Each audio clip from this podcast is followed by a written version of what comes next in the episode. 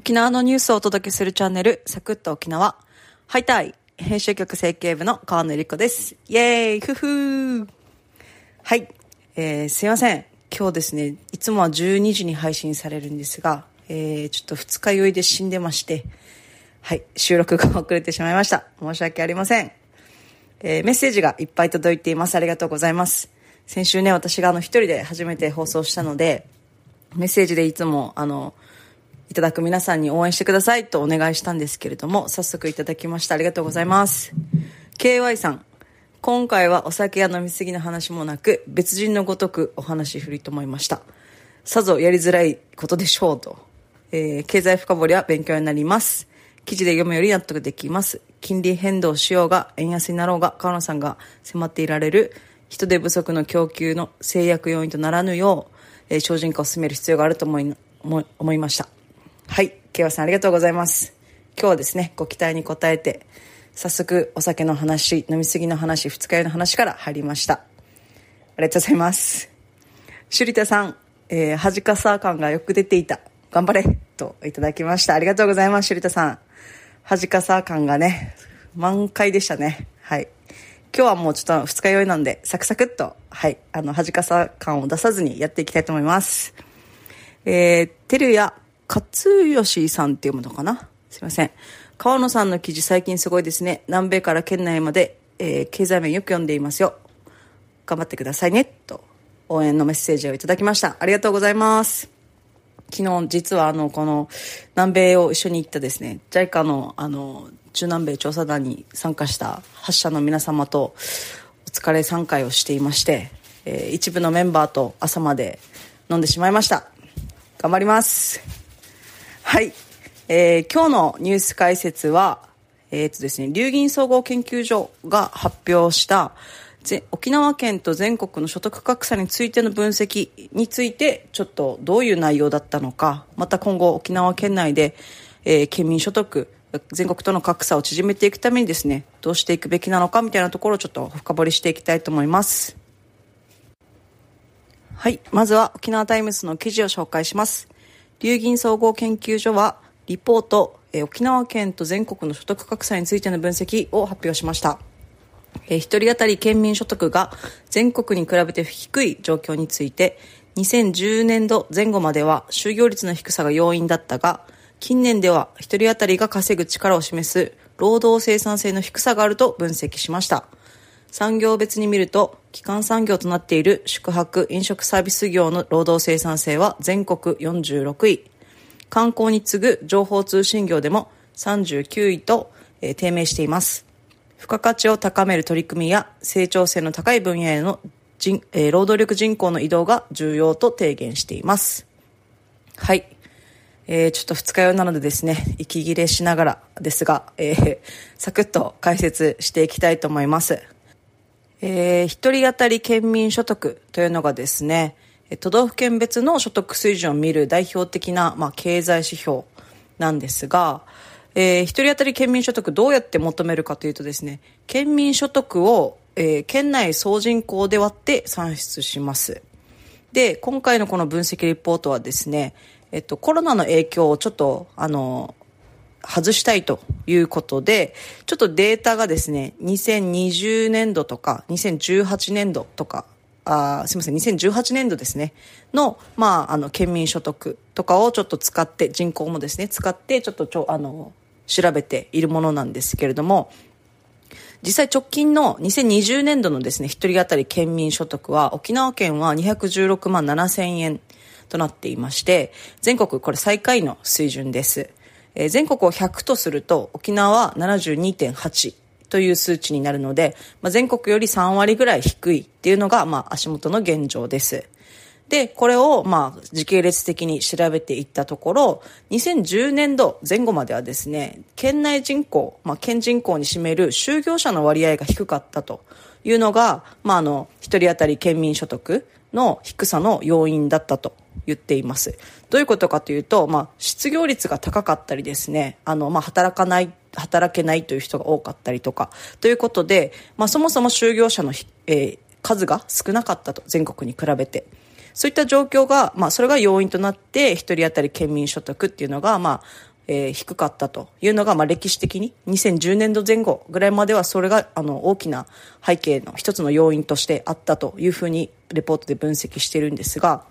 ただ、時系列で見ていくと、あの、県内景気はですね、すごいそこから、あの、好調になっていって、観光客も1000万人到達したりとか、まあそういった、あの、象徴的なこともあったんですけれども、まあそうしていくと、どんどんどんどんこの就業者の割合っていうのが増えていってですね、人手不足感も高まったり、景気が拡大しているというようなことがあって、雇用情勢が大きく改善しました。あの、失業率みたいなのもすごく、あの、改善されましたし、あの、えー、有効求人倍率みたいなのも本当にもう全国並みっていうのが今足元の状況なんですけれども、そういう形であの雇用情勢が改善したことでですね、あの、じゃあ一人当たり県民所得が低い理由って何なのかというと、あの、この理由が変わっていって、労働生産性が低いっていうことの方が大きなあの要因になっているんだというふうに、あの、リポートでは調査した結果、そういうことが分かりましたと言っています。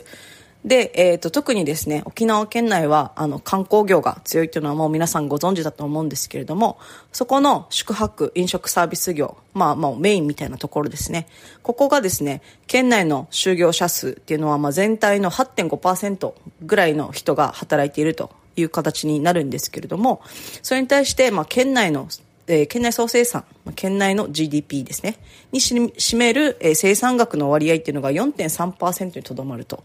つまり働いてる人は多いのに、えー、県内総生産っていうものがその働いてる人の割合より低いということなのでつまりまあ1人当たりの稼ぐ力労働生産性というのがあまり良くないんじゃないかというふうなことが言えるということです。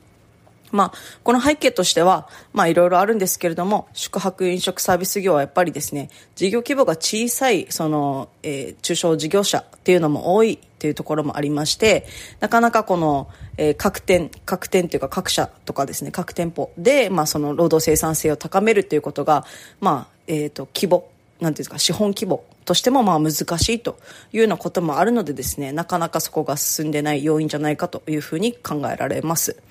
で、沖縄県は観光業について情報通信産業というものを、まあ、第二の基幹産業というふうに、まあ、位置づけているわけなんですけれども、まあ、情報通信もですね、あんまりこの、えー、付加価値の高い、なんていうんですか、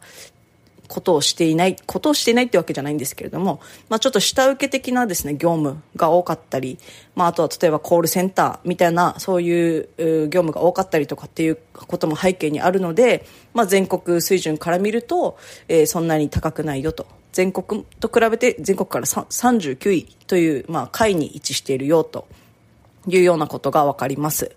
で、沖縄のこの産業の中で何が一番じゃ高いのかというと、建設業が、まあ、全国8位だったりとかあと運輸郵便業が全国16位と、まあ、比較的、まあ、上位には位置しているのかなというふうに思います。えー、だこの理由なんですけども、まあ、もしかしたらその全国に比べて、えー、建設業とか運輸郵便業でその労働生産性が高いというようなこともあるのかもしれないんですけれども、まあ、もう一つ考えられる要因としては、まあ、県外の企業が事務事務所とかですね支店とか支社とか事業所というところで沖縄に進出してきているのでそこの県外の企業があの引っ張って全国順位を押し上げているというあの可能性もあります。まあ、なのでいずれにしろですねあのどの、まあ、産業でもやっぱりこう労働生産性を高めるというその取り組みがますます重要になってくるのかなと思います。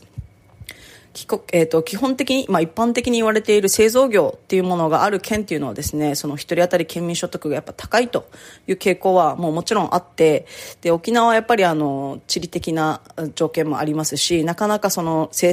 造業を育てるとかですね誘致してくるっていうのが難しい状況にはあるんですね。であとまたさらにこうその分母の、えー、県内のこの人口総人口っていうものが、まあ、他の県はやっぱりこう人口減少とか少子高齢化っていうのが沖縄よりもすごい速いスピードで進んでいるのでその分母が減る